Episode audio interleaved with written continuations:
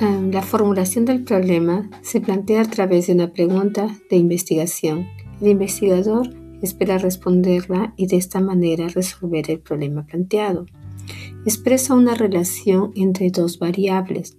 Se considera variable a los aspectos o dimensión de un fenómeno que tiene como característica la capacidad de asumir diferentes valores, ya sea estos cuantitativa o cualitativamente.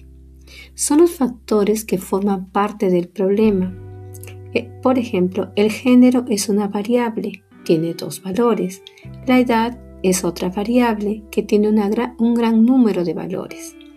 El tipo de tratamiento para una, para una enfermedad es una variable. Si es que hay más de un tratamiento o un tratamiento o un grupo control. El número de días para aprender algo también es una variable con un gran número de valores.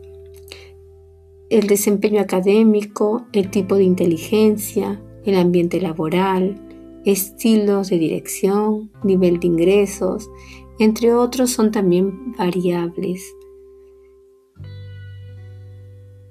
Las consecuencias y causas del problema deben constituirse en la base para la formulación de variables de la investigación. Una variable adquiere valor para la investigación científica cuando puede ser relacionada con otras, formar parte de un problema, una hipótesis o una teoría. La pregunta de investigación debe estar formulada claramente en términos concretos y en forma concisa, como lo hemos dicho en el anterior eh, podcast. Por ejemplo, ¿qué efecto, en qué condiciones, cuál es la probabilidad, cómo se relaciona con, etcétera?